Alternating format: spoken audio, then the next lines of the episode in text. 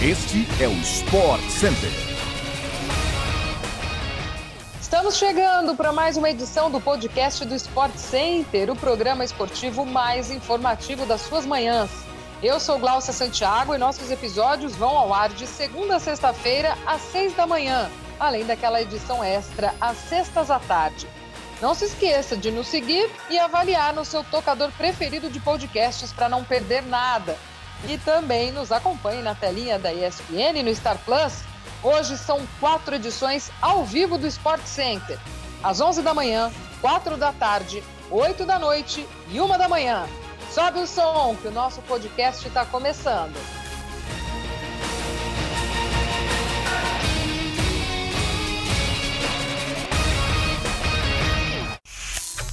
A gente abre o programa com a classificação do São Paulo no Paulistão.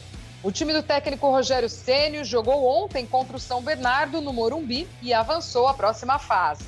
A equipe é a atual campeã do Campeonato Paulista e agora aguarda a definição dos outros jogos das quartas de final para descobrir o seu adversário nas semis. Hoje, inclusive, temos Red Bull Bragantino contra Santo André às 7 da noite e o Palmeiras recebe o Ituano a partir das 9h35.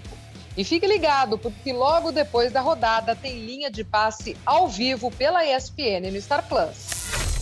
Lenda da seleção brasileira e campeão mundial em 2002 com a amarelinha, Ronaldinho Gaúcho colocou o Brasil como um dos países favoritos a conquistar a taça da Copa do Mundo no final deste ano no Catar. R10 diz que há outras seleções que chegam fortes para a Copa mas que acredita que o Brasil tem tudo para se sair muito bem. Em entrevista exclusiva à ESPN do México ontem, Ronaldinho ainda destacou que poderia ser um grande ponto de desequilíbrio do time comandado por Tite, o bom desempenho de Neymar. O craque afirmou: se Neymar estiver bem, é meio caminho andado para a seleção. O camisa 10 da seleção brasileira, no entanto, enfrenta uma fase difícil no Paris Saint-Germain, com apenas 5 gols e 5 assistências em 21 jogos na atual temporada, além da impactante eliminação na UEFA Champions League contra o Real Madrid.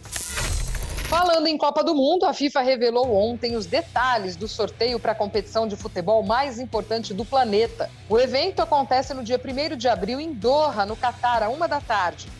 Segundo a entidade, até o dia do sorteio, 29 das 32 seleções participantes já estarão com as suas vagas garantidas na Copa. Os últimos três países virão dos playoffs da Europa e dos playoffs intercontinentais, que serão realizados em junho no Catar, com a seleção representante da Ásia enfrentando o quinto colocado das eliminatórias sul-americanas e o representante da América do Norte, Central e Caribe, com CACAF, contra o da Oceania.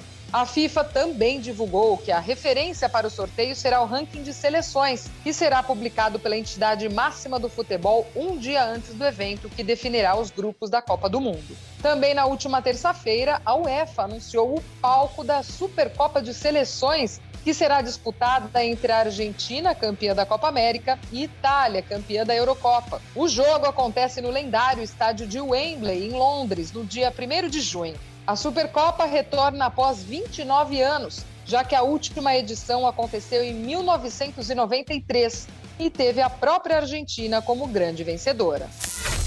Depois de ultrapassar Jerry West na lista de maiores pontuadores da história da NBA, Kevin Durant elogiou um jovem talento da maior liga do mundo de basquete e já o colocou no patamar que todos querem chegar um dia, o Hall da Fama. O camisa 7 dos Nets afirmou que Jamoran, estrela de 22 anos do Memphis Grizzlies, chegará ao Hall da Fama no futuro. Ele disse que também vê características de outros grandes nomes da história do basquete quando assiste ao jogo do armador, como Allen Iverson, Michael Jordan, Russell Westbrook e Derrick Rose. Moran, inclusive, já está na sua melhor temporada desde que estreou em 19 e 20, ano em que foi eleito calouro do ano na NBA.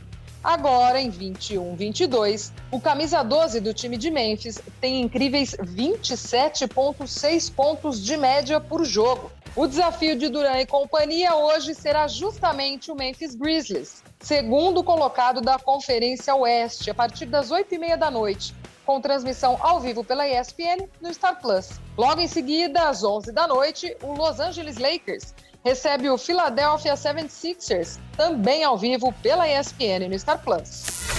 O técnico Bernardinho pediu ontem demissão da seleção francesa de vôlei por problemas pessoais e não será o treinador dos atuais campeões olímpicos. Tricampeão mundial e bicampeão olímpico com a seleção brasileira masculina, Bernardinho assumiu o comando da França em abril de 2021. O técnico brasileiro seria o responsável pela preparação dos franceses até Paris 2024. Além de afirmar que sua família segue sendo prioridade, Bernardinho declarou seu amor pela equipe da França, destacando o grupo, os jogadores e a comissão técnica. O brasileiro também agradeceu à federação pela confiança em seu trabalho.